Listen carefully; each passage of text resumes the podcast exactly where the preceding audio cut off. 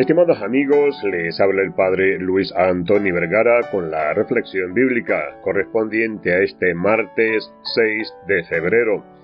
El Evangelio está tomado de San Marcos capítulo 7 del 1 al 13.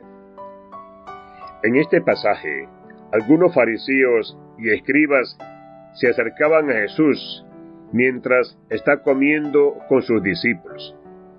Estos líderes religiosos notan que los discípulos de Jesús comen sin lavarse las manos según la tradición de los ancianos.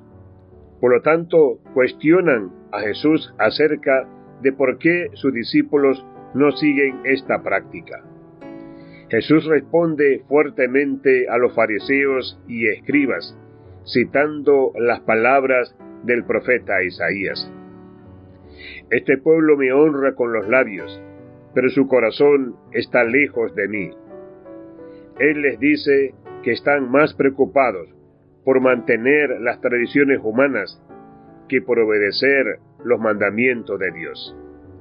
En esta historia encontramos una enseñanza valiosa sobre la importancia de tener un corazón sincero y una fe genuina en lugar de enfocarse únicamente en las tradiciones externas. Jesús enfatiza que lo que realmente importa es la actitud del corazón hacia Dios, más que las prácticas externas que pueden parecer piadosas.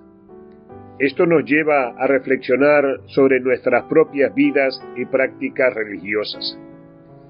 ¿Estamos cumpliendo con nuestras tradiciones solo por cumplir o tenemos un corazón verdaderamente comprometido con Dios? ¿Estamos más preocupados por las expectativas y opiniones de los demás o por agradar a Dios en todo lo que hacemos? Además, este pasaje nos desafía a examinar nuestras prioridades y alinearlas con las enseñanzas de Jesús.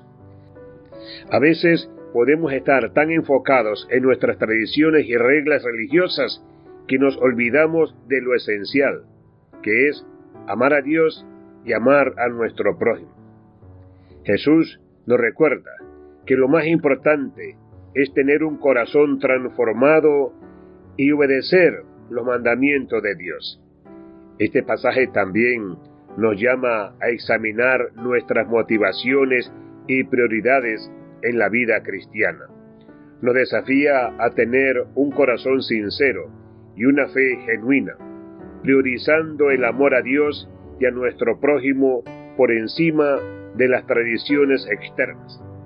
Que podamos vivir cada día con un corazón verdaderamente comprometido con Dios.